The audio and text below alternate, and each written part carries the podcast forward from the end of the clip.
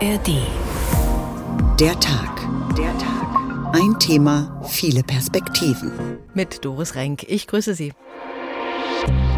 Wir machen uns jetzt gemeinsam auf den Weg. Durchaus eine zu kräftige Wahlkampfmaschine. Beinahe in jeder Rede wurde auch Sarah Wagenknecht gedankt. Da ist etwas am Kippen in unserer Gesellschaft. Also jedes Startup braucht quasi ein Produkt, ein Alleinstellungsmerkmal, das nur diese Partei hat. Sagen wir so, es läuft ohne sie gar nichts. Wahlkampfmaschine. Die rechtskonservative Werteunion hat den Weg für eine Parteigründung freigemacht. Aber die wirklich bürgerliche konservative Kraft in Deutschland, das sind CDU und CSU. Es geht um mehr. Fehlt davon etwas, könnten die neuen Parteien bald genauso schnell weg sein, wie sie gekommen sind. Das Bündnis Sarah Wagenknecht gehört zu den spektakulären Neugründungen in der Parteiengeschichte der Bundesrepublik. Umfragen sehen ein großes Wählerpotenzial. Die neue Partei beschleunigt möglicherweise den Niedergang einer anderen Partei, der Linken. Denn einige Abgeordnete eben jener Linken sind ins BSW gewechselt. Damit ist die Partei schon im Bundestag vertreten, bevor sie sich überhaupt zur Wahl gestellt hat. Und noch andere neue Parteien wollen sich bald den Wählern andienen, zum Beispiel eben die Werteunion von Ex-Verfassungschef Maaßen. Gedrängel in der Parteienlandschaft? Wer soll die Neuen wählen? Wer tritt überhaupt noch in Parteien ein? Und warum gibt es gerade jetzt diese Neugründungen? Von Werteunion bis Wagenknecht, Gedrängel in der Parteienlandschaft, so haben wir diese Sendung überschrieben. Der Tag, ein Thema, viele Perspektiven. Unseren Podcast gibt's in der ARD Audiothek. Für Sarah Wagenknecht und ihre Anhänger war das ein sehr wichtiges Wochenende mit dem Gründungsparteitag für das Bündnis Sarah Wagenknecht, kurz BSW. Katrin Aue war dabei und fasst uns noch mal kurz zusammen, was diese neue Partei erreichen will. Alle Augen waren auf sie gerichtet zum Auftakt des Parteitags. Sarah Wagenknecht, Parteichefin und Namensgeberin. Ihre Co-Vorsitzende Amira Mohamed Ali dankte ihr unter dem Applaus der Menschen im Saal. Ohne deinen Mut, deine Standhaftigkeit, deine Meinungsstärke und deine Fachkompetenz wären wir heute nicht hier. Fast 400 Gründungsmitglieder sind angereist, um den ersten Bundesparteitag mitzuerleben. Das Bündnis Sarah Wagenknecht wolle breite Teile der Gesellschaft vertreten, sagte Mohammed Ali weiter. Diejenigen, die in der derzeitigen Politik nicht mehr vorkämen. Wir wollen und wir werden kein Teil der abgehobenen, selbstgerechten Politblase sein, in der man sich über alles Mögliche die Finger wund twittert und dabei viel zu oft aus dem Blick verliert, wie schlecht es vielen Menschen in Deutschland inzwischen geht. Auch die Politik in der Europäischen Union will das BSW umkrempeln. Im Programmentwurf für die Europawahl heißt es, die EU in ihrer aktuellen Verfassung schade der europäischen Idee. Kritisiert wird unter anderem eine, Zitat, ausufernde EU-Regelungswut und kaum kontrollierte EU-Technokraten. Die Partei will unter anderem, dass der EU-Erweiterungsprozess für neue Mitgliedstaaten ausgesetzt wird, heißt es im Wahlprogramm. Außerdem fordert das BSW einen Stopp der Waffenlieferungen an die Ukraine. Damit könne Russland zur Aufnahme von Friedensverhandlungen motiviert werden. Für die Europawahl im Juni will die Partei BSW unter anderem den Finanzpolitiker Fabio De Masi und den ehemaligen Oberbürgermeister von Düsseldorf, Thomas Geisel, ins Rennen schicken. Ein kurzer Einblick in die Ziele des BSW von Katrin Aue, die beim Parteitag dabei war. Auch unser Hauptstadtkorrespondent Christopher Jenert war vor Ort. Herr Jenert, die Politik, Politiker, die da beisammensaßen, waren fast alle vorher bei der Linkspartei. Wie hat sich denn dieser Parteitag von dem, was man von der Linkspartei gewohnt ist, unterschieden? Also der größte Unterschied war, würde ich sagen, dass es keinerlei Diskussionen gab auf diesem Parteitag. Es gab praktisch keine Gegenanträge, praktisch keine Nachfragen. Das ist bei den Linken immer anders. Da wird traditionell gestritten. Das war überhaupt nicht so beim BSW. Stattdessen geradezu Einigkeit. Beinahe in jeder Rede wurde auch Sarah Wagenknecht gedankt. Fast alle Vorstandsmitglieder wurden nahezu einstimmig gewählt und die Themen waren jeweils auch ziemlich ähnlich in den Reden. Also das war schon ein ziemlich auffälliger Unterschied zu den Linken. Und das Ganze sollte unterstreichen, das BSW soll keine Linke 2.0 werden und das wurde auch einige Male gesagt. Wir haben es auch gerade gehört, dieses Bündnis will kein Teil der Berliner Politblase sein. Wie soll das denn gehen? Wie genau grenzt man sich da ab als Partei, die ja sogar ohne Wahlen jetzt schon im Bundestag vertreten ist? Ja, das ist erstmal eine Behauptung, wie so vieles auf dem Parteitag. Man behauptet, dass man es besser macht. Man behauptet, nicht Teil der Blase zu sein. Also da könnte man schon sagen, da ist sehr viel Populismus dabei. Mit ein paar Personalien wollte man diese These, dass man eben keine Teil der Politblase ist, nochmal unterstreichen. Also da sind Leute dabei, auch im Parteivorstand, die als Unternehmer bisher erfolgreich waren, auch Leute aus großen Wirtschaftskonzernen, die jetzt in die Politik einsteigen. Also das Signal dahinter. Man kann es eben auch beim BSW schaffen, wenn man nicht diese ganze Ochsentour gemacht hat, wie bei normalen Parteien in Anführungszeichen, sondern wenn man sich auch draußen bewiesen hat. Das sollte damit gezeigt werden. Aber wie bei so vielem, wie gesagt, auf diesem Parteitag gilt da, dass es sehr schnell behauptet, jetzt geht es erstmal dran, das zu beweisen. Es ist ja alles sehr auf Sarah Wagenknecht zugeschnitten. Das sieht man natürlich auch im Namen. Bündnis Sarah Wagenknecht. Wie funktionstüchtig ist denn diese Partei, wenn Sarah Wagenknecht nicht dabei ist? Sagen wir so, es läuft ohne sie gar nichts. Die Partei ist ja, wie gesagt, nachher benannt und ketzerisch kann man sagen, auch das Programm ist eigentlich mehr oder weniger Sarah Wagenknecht. Viele kennen sie, viele wissen, wofür sie steht. Und das kann jetzt am Anfang ja schon helfen. Natürlich wird man diese Partei auch so bauen, dass sie ohne Sarah Wagenknecht organisatorisch funktioniert, weil sie möchte ja organisatorisch da auch gar nicht so sehr tief einsteigen. Das sagt sie ja auch. Und da besteht natürlich aber auch die Gefahr, dass es dann ohne die Verbindung zu Wagenknecht eben nicht mehr läuft. Also das ist die Arbeit, die dieser Partei äh, bevorsteht, eine Emanzipation äh, von Wagenknecht, ein Programm, das auch unabhängig von Wagenknecht läuft, irgendwann wahrscheinlich auch ein Name, der unabhängig von Wagenknecht sein kann. Das ist die Aufgabe der Zukunft. Ob man diese Partei etablieren kann oder nicht, ob man sich auch von Wagenknecht emanzipieren kann, das muss man sehen. Mit der Verortung ist es so eine Sache. Wie viel Überschneidungen gibt es denn zwischen BSW und der AfD?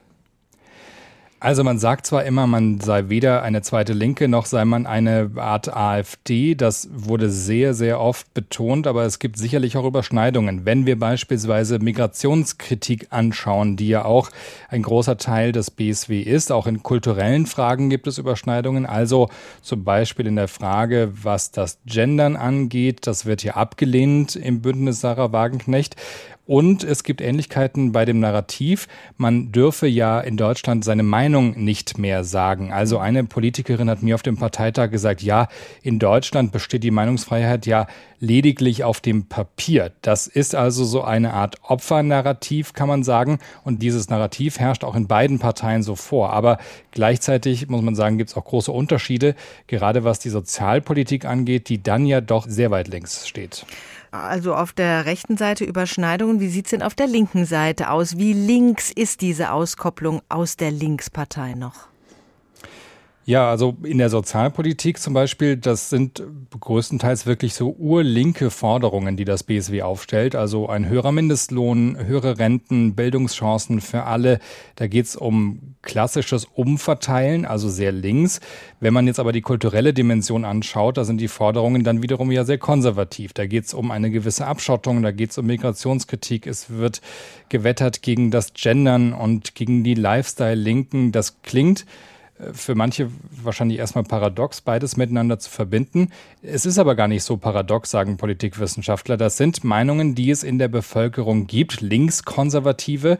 Auch in anderen europäischen Ländern hat das teilweise funktioniert, so eine Partei mit einem linkskonservativen Profil auch zu etablieren, zum Beispiel in den Niederlanden oder auch in Griechenland. Und jetzt versucht das eben auch Sarah Wagenknecht.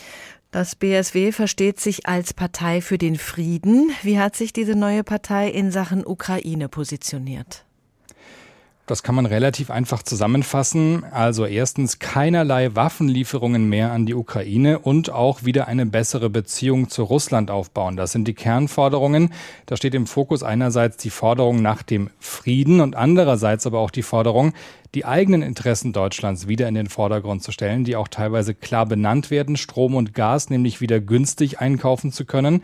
Es wird eine Verhandlungslösung gefordert, aber wie genau diese Verhandlungslösung aussehen soll und wie das auch dann ohne Waffen funktionieren soll, also welches Interesse dann Russland an einer Verhandlungslösung haben soll, das lässt das BSW offen. Wo könnte es denn, wenn wir mal in die Zukunft gucken, Ende des Jahres sind Wahlen, wo könnte es für eine zukünftige Regierung schwierig werden, wenn das Bündnis Sarah Wagenknecht sein Wählerpotenzial ausschöpfen könnte und zu einer relevanten Größe im Bundestag würde? Na, das muss man sehen, ob sie das ausschöpfen kann. Da widersprechen sich die Umfragen ja teilweise auch. Auch Politikwissenschaftlerinnen und Politikwissenschaftler streiten da ja sehr, wie hoch dieses Potenzial ist. Im Osten hat Wagenknecht wahrscheinlich schon ganz gute Chancen bei den Landtagswahlen, die da anstehen, in Sachsen, Thüringen, Brandenburg. Da könnte man zu einer ansehnlichen Größe heranwachsen bis in den Herbst.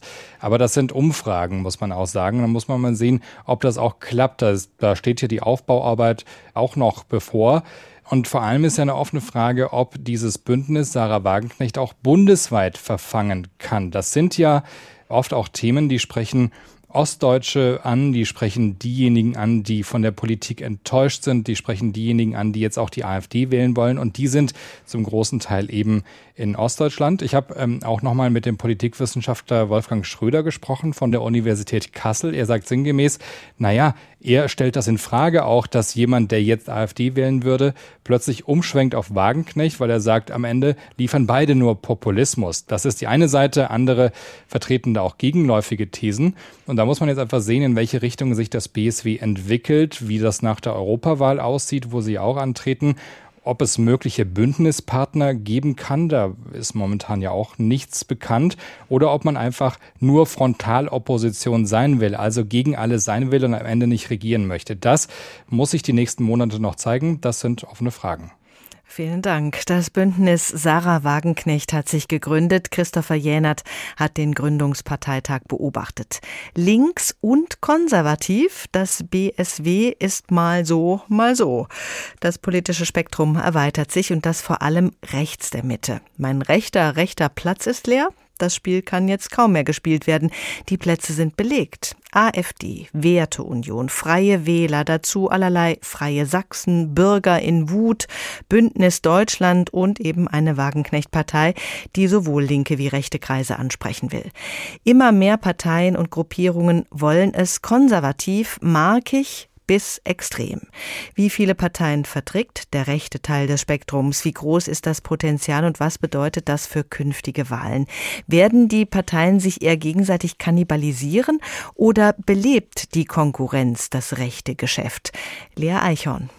Rechts von der politischen Mitte dominieren seit einigen Jahren zwei Wettbewerber. Die konservativen Volksparteien der Union und die radikal rechte, in Teilen rechtsextreme AfD. Die Union zeigt sich angesichts der angekündigten neuen Konkurrenten bisher gelassen.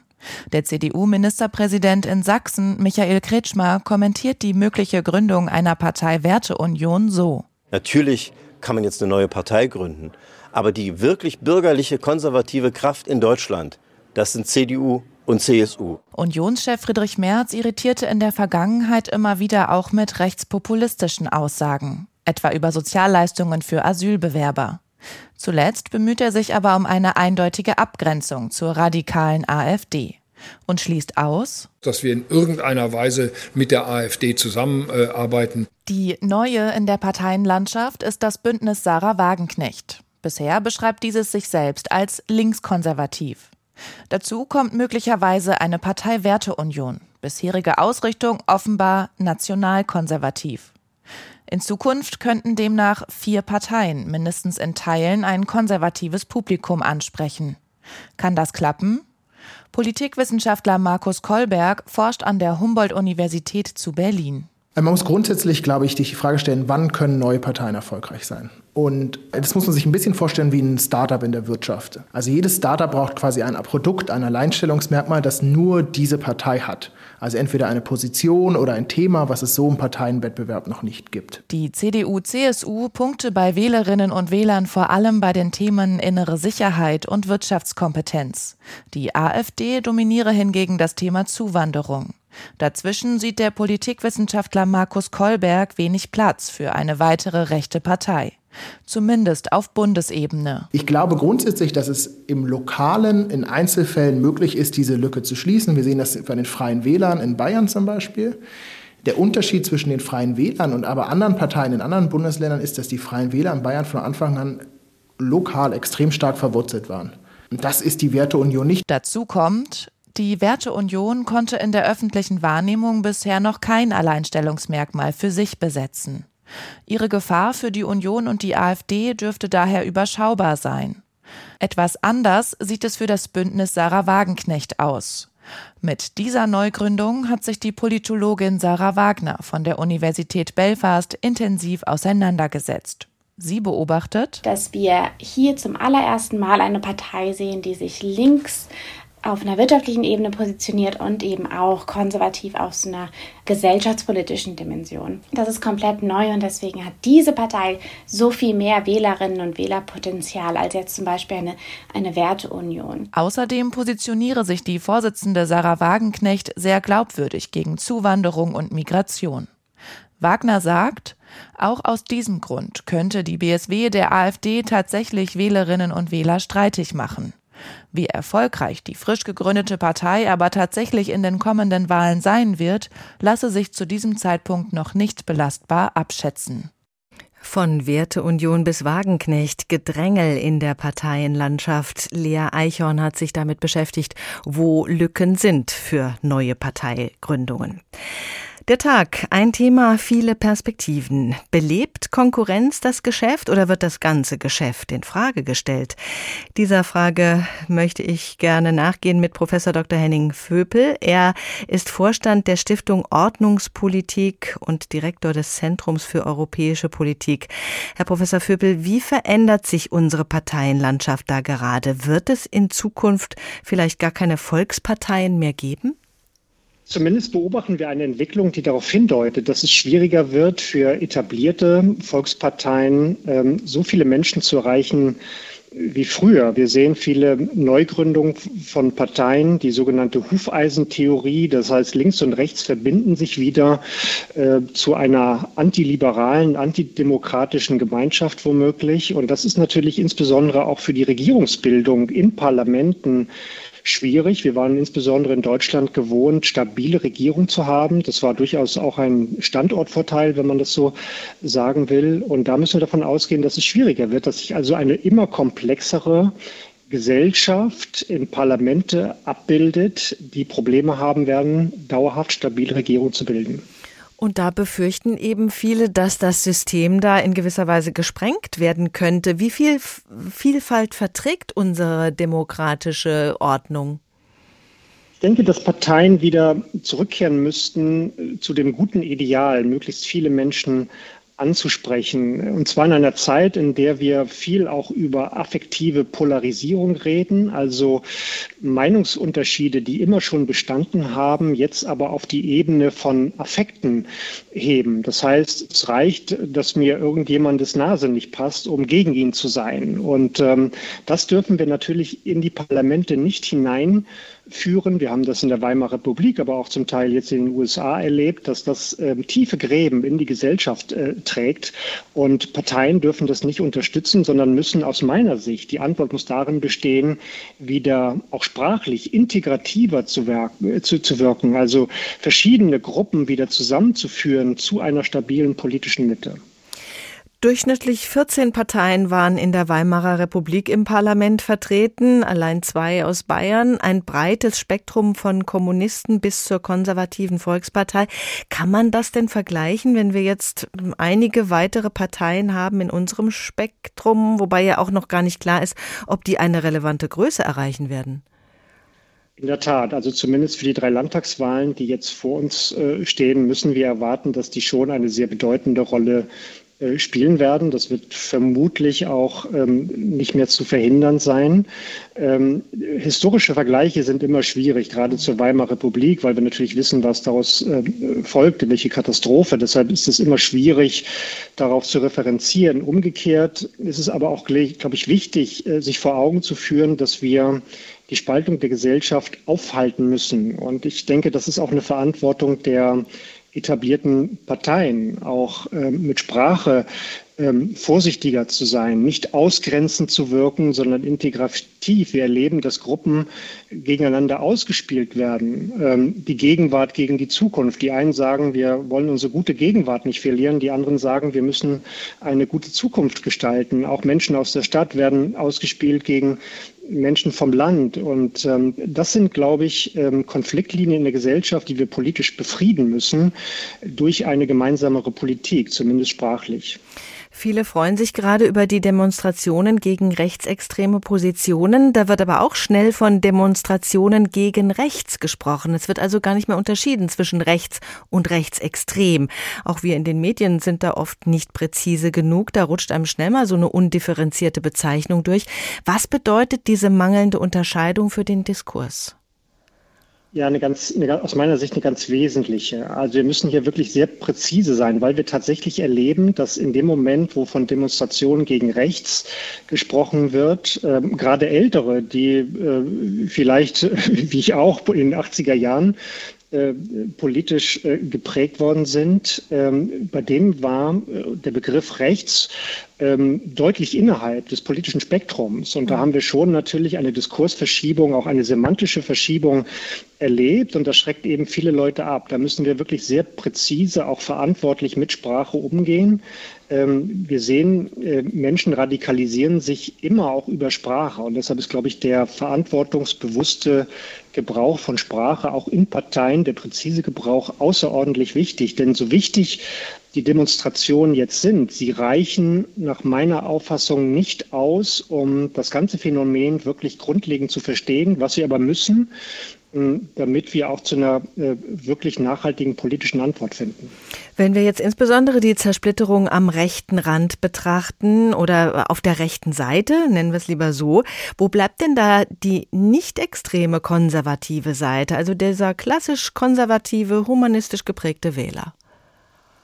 Ja, die, ähm, die dürfen halt nicht verloren gehen, nicht? Also die, die dürfen wir nicht rausdrängen. Also die, die politische, auch die bürgerliche Mitte hat immer die Eigenschaft gehabt, ähm, wieder zur Mitte zurückzuführen. Und wir haben natürlich jetzt auch bedingt durch die Algorithmen der sozialen Medien eine gegenteilige Dynamik. Das heißt, Menschen, die mh, sich nicht mehr zur Mitte zugehörig fühlen, die werden im Grunde fast automatisch an die Ränder gedrängt und wiederum das Hufeisen, die werden dann wieder äh, auf der antiliberalen, antidemokratischen Seite zusammengeführt. Und das ist, glaube ich, ein, ein sehr gefährlich, eine sehr gefährliche Dynamik, ein, ein, äh, sehr gefährliche Mechanismen, die hier eine Rolle spielen. Das heißt, wir müssen wieder gegen die Algorithmen der sozialen Medien Gesellschaft wieder stärken, zur Mitte zurückzuführen, denn dort entsteht Fortschritt, Stabilität, Diskurs und letztlich auch Konsens.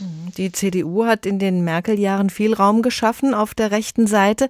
Das konservative Profil ist schwammig geworden. Alle haben die Mitte umschwärmt. Wie könnte die CDU diese Phase jetzt dieser Parteineugründungen denn gut nutzen?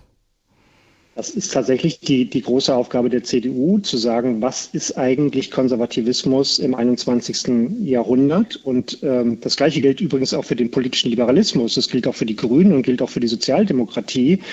Wir alle müssen äh, oder alle müssen ihre angestammten Wählerschaften, auch Werte, ähm, Paradigmen ähm, weiterführen und ähm, formulieren für das 21. Jahrhundert, was äh, komplett sich unterscheidet von vergangenen Zeiten. Und da stehen wir im Rückstand. Also die intellektuelle Arbeit, ähm, immer noch tragfähige politische Konzepte zukunftsfähig zu machen, da waren wir nicht so gut. Das hat auch damit zu tun, dass Politik Parteipolitik immer noch der alten Arithmetik ähm, verhaftet ist und Gesellschaft hat sich äh, lange stark verändert. Äh, in allen Familien gibt es mittlerweile Migrationshintergrund. Das heißt, das ist gar keine Konfliktlinie mehr in der Gesellschaft, sondern eine kluge äh, Migrationspolitik der Mitte anerkennt doch längst, dass Migration den Platz in der Mitte der Gesellschaft gefunden hat aber muss natürlich trotz allem auch äh, die Probleme, die Migration in großem Stil mit sich bringt, benennen. Wenn sie das nicht tut, dann verliert sie eben auch viele Wähler.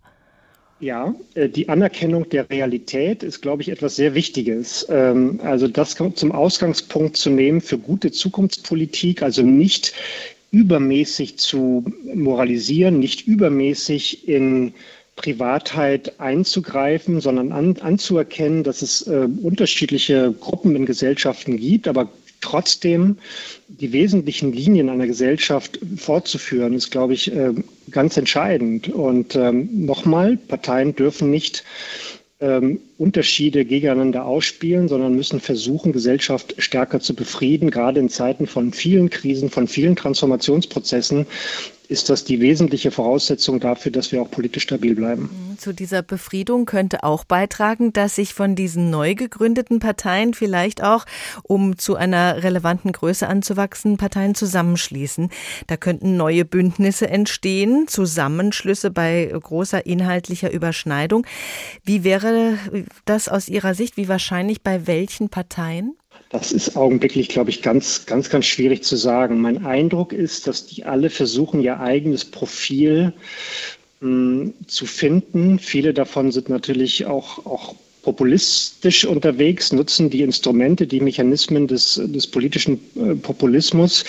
Ähm, jetzt ähm, zu sehen, welche sich zusammenschließen könnten, ganz, ganz schwierig. Ob so etwas wie die Werteunion dauerhaft überlebensfähig ist oder das Bündnis von Sarah Wagenknecht irgendwo eingeht. Ähm, schwierig, weil eben äh, zum dritten Mal die Hufeisentheorie mhm. es eben auch schwierig ist, ähm, traditionelle Verortungen von rechts und links hier überhaupt vorzunehmen. Sie unterscheiden sich in gewisser Weise fundamental. In anderer Hinsicht kommen sie sich äh, fast bedrohlich nahe. Also da eine Aussage über Bündnisse zu machen, fällt außerordentlich schwierig. Wenn wir diese Hufeisentheorie hm, näher anschauen, müssen wir dann unsere traditionelle Aufteilung von was ist links, was ist rechts über Bord werfen? Ich denke ja, das ist gelernt äh, und zum Teil sind ja auch Parlamente noch so bestuhlt und, und, und äh, die Parteien setzen sich so. Ich glaube, das ist überkommen, ähm, weil natürlich Gesellschaft mehrdimensional aufgestellt ist, also nicht mehr zu begreifen ist in Kategorien von, von links und rechts. Trotzdem, glaube ich, definiert sich eine Mitte über so etwas wie Vernunft, also zu sagen, alles braucht irgendwie ein vernünftiges Maß von, von Mitte, ist, glaube ich, etwas, was ähm, immer noch bürgerliche Gesellschaften auszeichnet. Also zu sagen, ähm, ja, wir müssen uns stark für eine veränderte Zukunft präparieren. Wir müssen aber auch dafür sorgen, dass wir stabil äh, bleiben im sozialen Gefüge, ist, glaube ich, etwas, was mit Vernunft zu tun hat. Und ähm, dieses Vernunftversprechen muss im Grunde die Politik auch wieder erneuern. Dann können wir unabhängig von bestimmten Kriterien oder Dimensionen des, der politischen Verortung, glaube ich, wieder äh, stabile Mehrheiten und äh, auch eine Mitte der Gesellschaft erzeugen. Wie verändern die neuen Parteien den politischen Betrieb und wie kann der politische Diskurs befriedet werden? Und was ist eigentlich mit der Kraft der Mitte und der Vernunft? Darüber habe ich gesprochen mit Professor Dr. Henning Vöpel. Er ist Vorstand der Stiftung Ordnungspolitik und Direktor des Zentrums für europäische Politik. Der Tag von Werteunion bis Wagenknecht, Gedrängel in der Parteienlandschaft. Wir versuchen ja in der Sendung immer möglichst viele Perspektiven einzunehmen und jetzt nehmen wir die hessische Perspektive. Das Parteiensystem wird vielfältiger, neue Parteien mischen die Machtverhältnisse möglicherweise auf. Sarah Wagenknecht hat ihre Pläne schon umgesetzt, Hans-Georg Maaßen hat mit der Werteunion ähnliches vor. Doch um wirklich erfolgreich zu sein, muss eine Partei eben nicht nur in Berlin, sondern in ganz Deutschland am besten vertreten sein. Wie weit sind die neuen Parteien damit hier bei uns in Hessen? Gibt es hier schon Landesverbände von BSW und Werteunion? Timo Kurt aus unserem Wiesbadener Landtagsstudio weiß da mehr. Wer im Internet nach dem BSW Hessen sucht, landet auf vielen verschiedenen Webseiten. Zum Beispiel auf der Homepage der Burgwaldschule in Wetter beim Bundesverband Schwimmbad und Wellness oder auch beim Sozialwerk der Deutschen Bahn. Gemeinsam haben sie alle nur das Kürzel BSW. Einen hessischen Ableger vom Bündnis Sarah Wagenknecht, das sucht man allerdings noch vergeblich. Kein Wunder, denn den gibt es wenige Tage nach dem Gründungsparteitag noch gar nicht. Ali Al-Dailami will das ändern. Er kommt aus Gießen und gehört zu den Bundestagsabgeordneten, die im Oktober mit Sarah Wagenknecht die Linke verlassen haben. Die neue Partei sei weder links noch rechts zu verorten, sagt er in HR Info. Die Welt ist bunt, die Menschen sind vielschichtig, haben zu verschiedenen Positionen verschiedene Ansichten. Und ähm, ich sehe schon, dass wir im sozialpolitischen Bereich eine klar linke Partei sind, aber im gesellschaftspolitischen Bereich auch konservative Ansichten vertreten. Und ähm, diese Mischung gab es so noch nicht. Und äh, dementsprechend äh, versuchen wir etwas Neues. Und dann können sich die Menschen und die Wählerinnen und Wähler da draußen ein Bild machen, aber die Resonanz bisher kann ich Ihnen sagen, ist sehr gut. Al-Dailami hat die Aufgabe, einen hessischen deutschen Landesverband der neuen Wagenknecht-Partei aufzubauen. Bislang hat sie deutschlandweit nur 450 Mitglieder. Allerdings sei das Interesse enorm. Allein in Hessen gibt es laut ihm inzwischen fast 1000 Anfragen von Menschen, die die neue Partei unterstützen wollen. Neben enttäuschten Wählern der Linken und der AfD will das BSW vor allem eine Gruppe ansprechen Nichtwähler. Diese Menschen, äh, glaube ich, muss man wiedergewinnen und äh, denen muss eine neue Partei Hoffnung geben, damit diese Menschen wieder am demokratischen Prozess teilnehmen können, weil ich finde, es gibt nichts Schlimmeres, als wenn sie 25 bis fast 30 Prozent der Wähler, um manchen Städten sind es ja fast die Hälfte, die nicht mehr zur Wahl gehen. Und äh, auch da hoffe ich und daran arbeiten wir, dass wir hier auch eine Demokratiebelebung quasi mit der Gründung der neuen Partei auch hinbekommen. Auch der Politikwissenschaftler Christian Stecker von der TU Darmstadt rechnet dem Bündnis Sarah Wagenknecht Chancen aus, die deutsche Parteienlandschaft durcheinanderzuwirbeln. Einerseits, weil das programmatische Angebot neu ist, aber auch wegen der Person Sarah Wagenknecht. Vor allem im Osten ist sie auch sehr populär. Deswegen erwarte ich mir aus diesem Gesamtpaket an Position äh, und dieser Personalisierung durchaus eine zugkräftige Wahlkampfmaschine. So die Einschätzung des Politikwissenschaftlers zur Wagenknecht-Partei. Die Hessische Werteunion hat zumindest schon mal eine Internetseite. Das war's dann allerdings auch schon. Erst Ende Februar soll es laut einem Sprecher einen Gründungsparteitag geben. Bis dahin ist die Werteunion nur ein Verein von hessenweit rund 400 Menschen. Die meisten davon waren bislang in der CDU. Noch ist unklar, wie viele davon überhaupt die Partei wechseln werden. Hessens CDU-Chef und Ministerpräsident Boris Rhein sieht das alles jedenfalls gelassen. Ich sehe das nicht äh, als Konkurrenz an. Ähm, ich sehe auch überhaupt gar nicht, dass die irgendeine wirkliche Kraft oder Wirkung entfalten. Und äh, ähm, ich erlebe auch im täglichen äh, nicht, dass es da irgendwelche Bewegungen in unserer Partei gäbe. Ich will es mal so sagen und so formulieren, es sind die üblichen Verdächtigen. Ich bin sehr glücklich darüber, dass Herr Maaßen jetzt die Partei verlässt. Es ist ein ganz furchtbar zäher Prozess gewesen. Und äh, ich glaube, es ist dann auch am besten, dass solche Leute einen Strich ziehen. Themen und Inhalte, die für konservative Wählerschichten wichtig sind, kann die CDU laut ihrem Chef selbst ansprechen. Dafür brauchen wir keine Werteunion. Die Werte vertreten wir schon als CDU selbst. Auch Politikwissenschaftler Stecker rechnet dem Projekt von Hans-Georg Maaßen wenig Chancen aus. Schon viele andere hätten in den letzten Jahren ohne Erfolg versucht, in der Nische zwischen CDU und AfD eine neue Partei zu gründen. Wir hatten die Blauen mit Frau Petri oder Alpha von Lucke. Das äh, hat nicht verfangen, weil die Leute eben entweder bei der AfD geblieben sind oder äh, bei der Union. Und ich sehe wenige Gründe, warum das für Maßen jetzt anders laufen sollte. Insgesamt sehe ich auch vom programmatischen Angebot her kaum äh, eine hinreichende Nachfrage jetzt für die Werteunion. Prominentes Personal, eigene Inhalte und Geld in der Parteikasse. Auf diese drei Dinge komme es insbesondere zu Beginn einer Parteigründung an, um erfolgreich zu sein, so Stecker. Fehlt davon etwas, könnten die neuen Parteien bald genauso schnell weg sein, wie sie gekommen sind. Wie gut aufgestellt ist das Bündnis Sarah Wagenknecht schon in Hessen und wie sieht es bei der Werteunion aus? Timo Kurt mit dem aktuellen Stand. Klar ist, die im Bundestag vertretenen Parteien verzeichnen aktuell ein vermehrtes Interesse an ihrer Arbeit. Es gibt einen deutlichen Zuwachs bei den Mitgliedern. Das meldet nicht nur dieses neue Bündnis BSW, sondern auch zum Beispiel die Grünen. Also Interesse nicht nur auf einer Seite des politischen Spektrums. Dr. Benjamin Höhne von der Uni Magdeburg, welche Diagnose würden Sie da als Politikwissenschaftler stellen? Ist das in einem Jahr mit so vielen Wahlen normal, dass das Interesse steigt?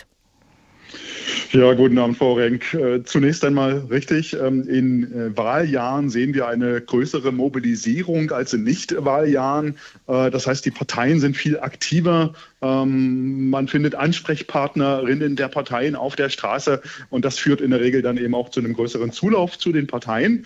Ähm, das reiht sich jetzt bei den Grünen und bei der AfD schon in einen etwas längeren Trend ein. Also die Grünen haben ihre Parteimitgliederzahlen fast verdoppelt. Die AfD erfreut sich auch ähm, für sie guter Zuwächse im Gegensatz zu den anderen Parteien, insbesondere den Parteien mit Volksparteienanspruch, CDU, CSU, SPD, wo es eher stagniert oder sogar zurückgeht, was der längere Trend ist. Also sozusagen Wahljahre sind Mobilisierungsjahre und dann kommt ja jetzt noch die Mobilisierung, die gesellschaftliche Mobilisierung der vergangenen äh, zwei, drei Wochen hinzu äh, im Kontext der Korrektivrecherche, die sozusagen die beiden Pole auch noch mal ein Stück weit gestärkt haben. Also einerseits den libertären, progressiven Gegenpol um die Grünen herum und auf der anderen Seite die AfD, die regressiv äh, sozusagen ähm, ähm, ins Rückwärtige gehen möchte. Mhm. Also da ist ein Engagement zu sehen auf den Straßen aktuell. Welche Faktoren sind es denn, die Menschen zu politischem Engagement motivieren?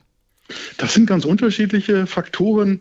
Ähm, wir haben zum Beispiel bei der AfD sowas wie einen ähm, Effekt, dass man sich ähm, hinter der AfD schart, eintritt oder bekundet, AfD wählen zu wollen, weil man unzufrieden ist, wie die anderen Parteien ähm, mit der AfD umgehen. Da ist auch was dran, weil jegliche ähm, Strategie, Umgangsstrategie mit der AfD, wenn wir jetzt sozusagen an die Brandmauer denken oder den Corner Sanitär, ähm, dann hat das immer auch eine Kehrseite.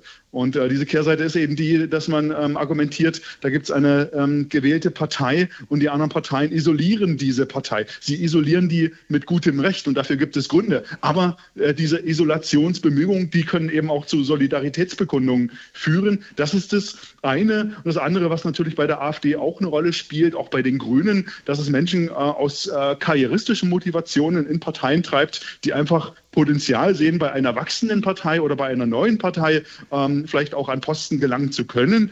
Diesen Effekt würde ich aber nicht allzu riesig einschätzen im Vergleich sozusagen zu dem ähm, politisch-ideologisch motivierten. Mhm. Es ist ja auch tatsächlich äh, eine schwierige Sache, wenn eine Partei demokratisch gewählt ist und man dann nicht mit ihr spricht. Das ist ja wenig demokratisch eigentlich.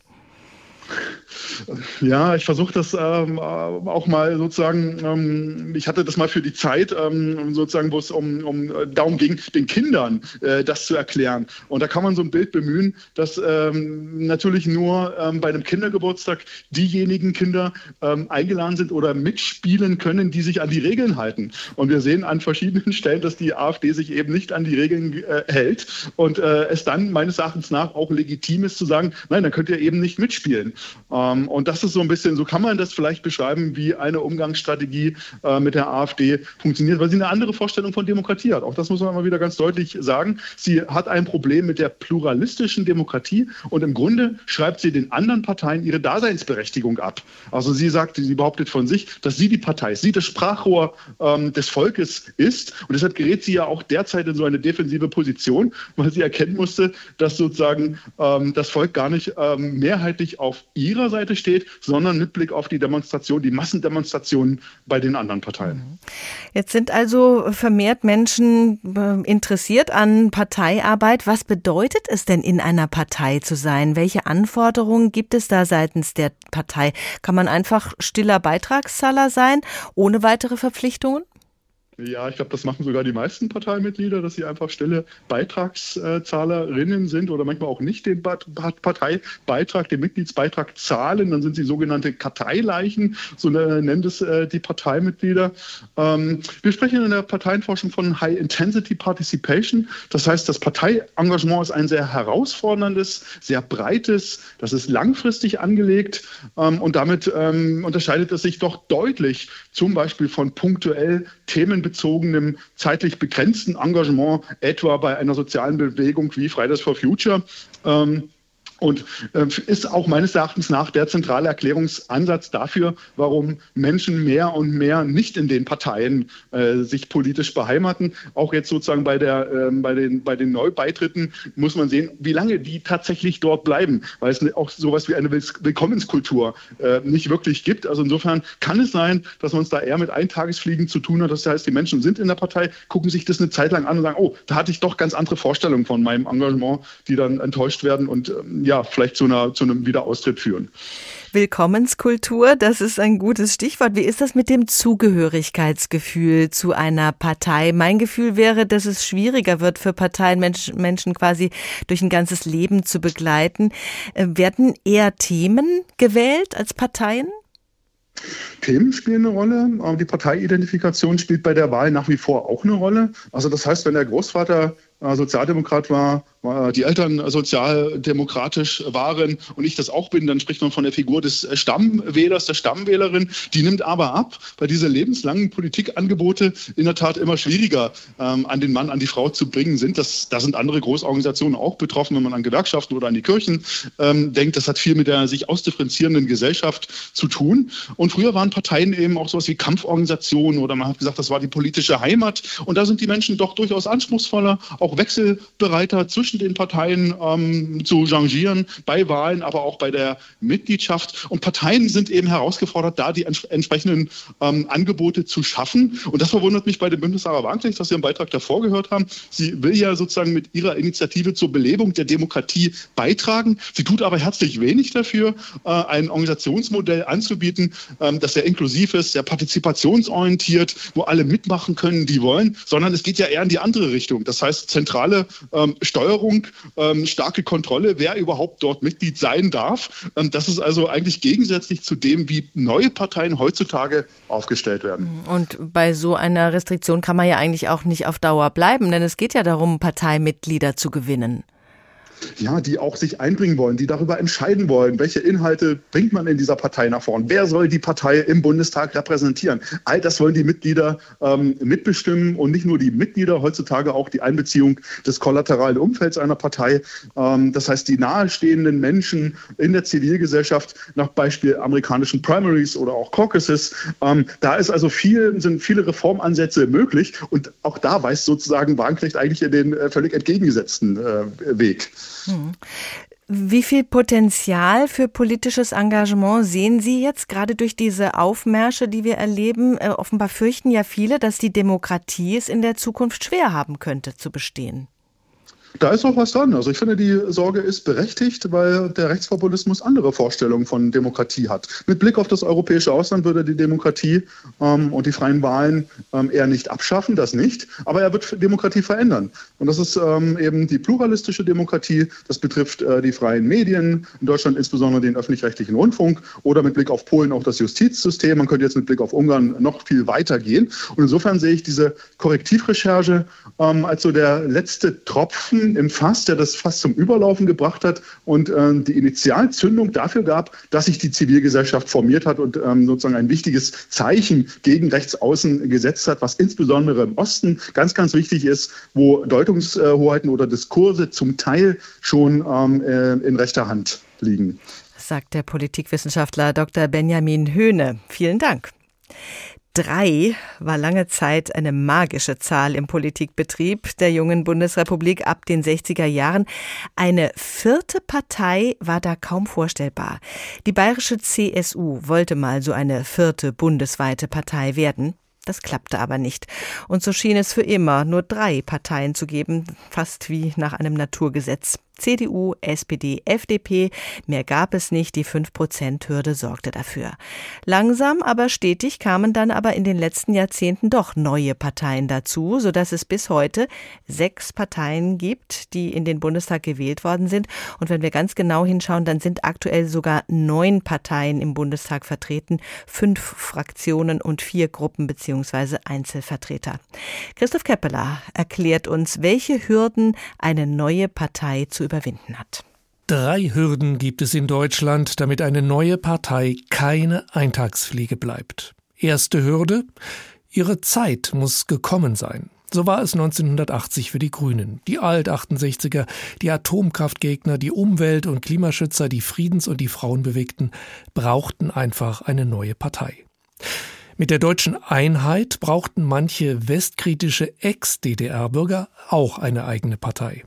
Deshalb kam die umbenannte SED als PDS, später die Linke als Partei Nummer 5 immer wieder in den Bundestag. Die Piraten zogen zwar ab 2011 in vier Landtage ein, aber viele fragten sich, was wollen die eigentlich genau, was mich als Wähler dauerhaft begeistern könnte? Das Interesse flaute schnell wieder ab. 2013 dann kam die AfD gegen den Euro. Und dann der Zuzug von über einer Million Flüchtlingen 2015 und gefühlt zu vielen Migranten. Das halten mittlerweile über 20 Prozent der Bürger für so wichtig, dass für sie die AfD ihre Partei ist. zweite Hürde für eine neue Partei. Sie muss glaubwürdig erscheinen oder beliebte Führungspersonen haben. Denn jede neue Partei zieht auch eher dubiose Menschen an.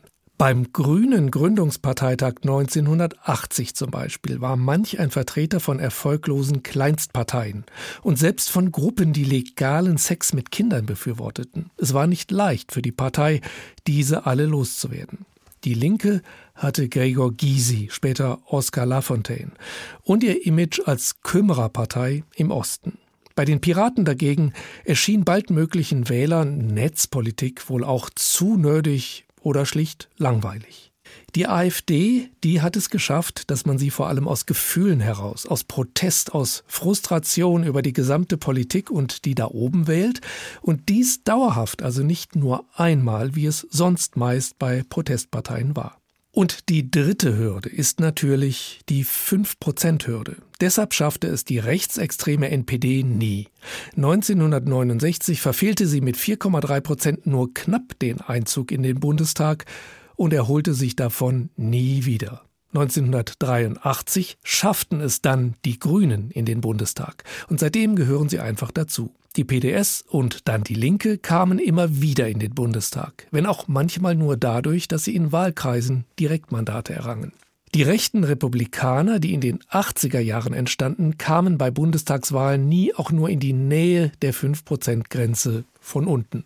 So fielen auch die Piraten schnell wieder in die Bedeutungslosigkeit, als sie bei der Bundestagswahl 2013 nur 2,2 Prozent der Stimmen bekamen. Die AfD schaffte den Sprung in den Bundestag dann 2017 und hält sich heute längst in zweistelligen Prozentgefilden auf. Derzeit scheint wieder Gründerzeit zu sein und das Bündnis Sarah Wagenknecht BSW hat laut Umfragen Chancen. Die drei Hürden könnte es überspringen. Hürde 1. Ist die Zeit für das BSW gekommen? Immerhin vertritt es die Meinung vieler in Ost wie West für konservative Migrations- und für linke Sozialpolitik. Hürde 2. Das BSW versucht unerwünschte, womöglich peinliche Mitglieder zu vermeiden. Interessenten will man erstmal kennenlernen, bevor man sie in die Partei aufnimmt. Naja, und die 5%-Hürde, die Wahrscheinlichkeit, dass das BSW von Wählern der Linken, der SPD, der AfD, auch der anderen Parteien 5% oder mehr zusammenkriegen könnte, ist durchaus nicht gering. Christoph Keppeler über den langen Weg zu mehr als drei Parteien im Deutschen Bundestag. Inzwischen sind es einige mehr. Die Parteienlandschaft erweitert sich und dabei sind Rechts- und Links-Kategorien, die nicht mehr so gut taugen als Abgrenzungsbegriffe. Das macht sich insbesondere eben an der Parteigründung des Bündnis Sarah Wagenknecht bemerkbar. Eine Partei, die in Teilen rechtspopulistische Positionen vertritt, aber auch sehr linke Ideen. Albrecht von Lucke ist Politikwissenschaftler und Redakteur der Blätter für deutsche und internationale Politik. Herr von Lucke, wenn beispielsweise die Ablehnung des Genderns schon als rechts gilt, dann wird es schwierig mit einer vernünftigen Sortierung, wenn rechts und links uns nicht mehr weiterhelfen zum Sortieren. Was könnte diese Verortung denn ersetzen? Naja, man muss die Frage schon erlaubt sehen lassen, ob sie nichts mehr taugen. Das ist die Grundfrage. Aber Sie haben in einem Punkt sehr recht. Die Frage links und rechts wird äh, gerade durch Sarah Wagenknecht in einer gewissen Weise äh, ad absurdum geführt. Sie bezeichnet sich ja durchaus als linkskonservativ. Und äh, links ist sie in einem Punkt, das konnte man auf dem Parteitag durchaus sehr entdecken. Sie ist links, was die Anfragen an Gleichheit, an Gerechtigkeit, an Umverteilung und dergleichen anbelangt. Mhm. Der Begriff des Konservativen soll bei ihr so etwas ersetzen wie die rechte Seite. Dabei ist sie nicht konservativ, sondern ich würde sogar sagen, sie ist in Teilen durchaus rechts, weil interessanterweise das Universalistische, was die Linke immer ausgezeichnet hat, was sie in der Frage der Umverteilung in nationaler Weise für sich reklamiert, völlig konterkariert wird für ihren rein nationalistischen Ansatz, beispielsweise in der Migrationspolitik, beispielsweise auch übrigens in ihrer vermeintlichen Friedenspolitik, die eigentlich nichts anderes bedeutet als die Waffen nieder, vergesst die Ukraine, wir wollen wieder äh, schnellstmöglich russisches Gas bekommen. Das heißt, es ist schon so, dass ich wäre da nicht so schnell, man die Begriffe nicht gänzlich vergessen sollte. Sie werden aber, da haben Sie völlig recht, sie werden neu, neu sortiert, sie werden ja ein bisschen gewürfelt, hat man fast den Eindruck. Und man versucht sich von manchen Begriffen zu distanzieren, die ironischerweise obwohl Wagenknecht auf dem Parteitag durchaus sehr links war. Ihre Wählerschaft bzw. ihre Mitgliedschaft ist auch noch in weiten Teilen die der Linkspartei, der Überläufer. Aber sie sagt mittlerweile, ich will nicht links sein, wir wollen keine Linke 2.0 sein, weil sie meint, das Linke wäre eine Aussage, die sie eigentlich auf der konservativen Seite wieder unwählbar macht. Das ist die ganze, äh, ja, ich nenne es mal, die ganze programmatische Verwirrung und Verirrung, die jetzt dieses neue Bündnis Sarah Wagenknecht durchaus ganz gezielt betreibt, um sich als Sammlungsbewegung für alle attraktiv zu machen. Wenn wir von Extremen reden, dann treffen sich ja Rechts- und Linksradikale an so manchem Punkt. Wird es möglicherweise leichter, den Extremismus zu bekämpfen, wenn wir weder auf dem linken noch auf dem rechten Auge blind sein können, weil wir beide Augen fürs Radikale haben?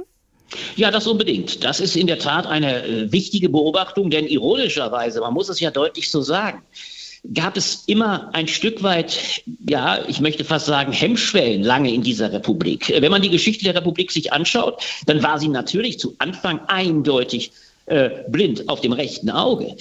Der Antikommunismus als willkommene Anschlussdoktrin nach 45, übrigens für all die Kohorten von ehemaligen Nationalsozialisten, äh, war eine willkommene Möglichkeit, gewissermaßen das rechte Auge abzublenden und den Feind nur noch links zu verorten. Es war die totalitäre Sowjetunion, man konnte sich also auf dem rechten Auge blind machen. Und diese Tradition hat die konservative Seite, hat äh, in dem Sinne die CDU, CSU nie so richtig aufgegeben. Sie hat später, wenn sie plötzlich dann doch gewahr werden musste, dass es einen Rechtsradikalismus gibt, sie hat mit der sogenannten Hufeisentheorie immer behauptet, eigentlich ist die Rechte doch höchstens genauso gefährlich wie die Linke. Das geht so weit und da ist es hochspannend, dass sie mittlerweile auf Thüringen bezogen ja ein Verdikt hat, mit einer Linkspartei von Bodo Ramelow zu koalieren, obwohl das ein braver, durchaus sogar christlicher, manchmal als mancher Christdemokrat, katholischer äh, Gewerkschaftsmann ist, der weit davon entfernt ist, radikal. Aber weil die Linke in der Hufeisentheorie immer so radikal ist, ist er so schlimm wie die AfD. Das heißt, da merkt man, dass diese Idee der Hufeisentheorie nicht mehr aufgeht, sondern dass man sich wirklich überlegen muss, wer ist eigentlich wirklich radikal. Insofern wäre es sinnvoll, an dem Fall äh, zu sagen, ja, wir gucken nach den wirklichen Radikalismen und lassen ein Stück weit diese Gleichsetzung von links und rechts hinter uns. Hm, und wir haben in der Sendung auch schon gehört, ganz wichtig ist, die Mitte nicht aus dem Blick zu verlieren. Wie verändert sich die Mitte, wenn die Ränder radikaler werden? Ja, das ist das große Zentralproblem. Wir haben das gewaltige Problem, und das ist mit Blick auf den Osten zu gewärtigen, dass in dem Augenblick, und wir können es mit Bündnis Sarah Wagenknecht, das genauso links ich will es gar nicht links, aber genauso populistisch auf dem Parteitag sich gerierte, in nichts unterschieden von der AfD, mit der Beschimpfung aller anderen Parteien als korrupt, als reine Lobbyisten, die dümmste Regierung, die das Land je hatte. Also ein reiner Populismus, der behauptet, wir sind die Vertretung des, rein, des wahren Volkes, Sarah Wagenknecht oder auf der anderen Seite Björn Höcke, der Rest ist korrupt. Diese Radikalisierung auf der Seite, die letztlich, leider muss man aber auch deutlich sagen, auch ob der Schwäche dieser Regierung, denn die Ampelregierung hat ja fatalerweise die Ränder wachsen lassen. Hm. Diese Tatsache führt dazu, dass der Rand, der eigentlich zu Koalitionen gar nicht willig ist, der die äh, demokratischen Parteien der Mitte eher verunglückt. Er führt dazu, dass dagegen eigentlich nur noch Bündnisse in der Mitte möglich sind, die die Unterschiede immer unsichtbarer machen. Das heißt, es werden möglicherweise Konstellationen zustande kommen von Grünen, SPD, übrigens, wenn die Parteien überhaupt noch ins, ins Kabinett kommen, ins, in, ins Parlament kommen. Man muss ja Zweifel daran haben. Alle stehen knapp an der 5-Prozent-Hürde. Aber wenn sie denn reinkommen, wird es Koalitionen geben müssen, die noch diffuser sind als die Ampel. Und das ist das große Problem. Das, was eigentlich erforderlich ist, Jürgen Habermas nennt es die demokratische Polarisierung.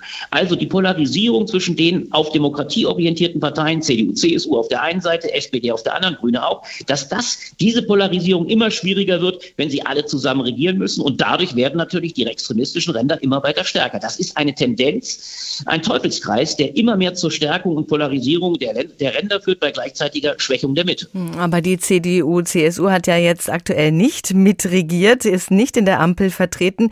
Welche Verantwortung trägt sie für das Erstarken am rechten Rand? Hat sie sich zu wenig gekümmert um konservative Positionen?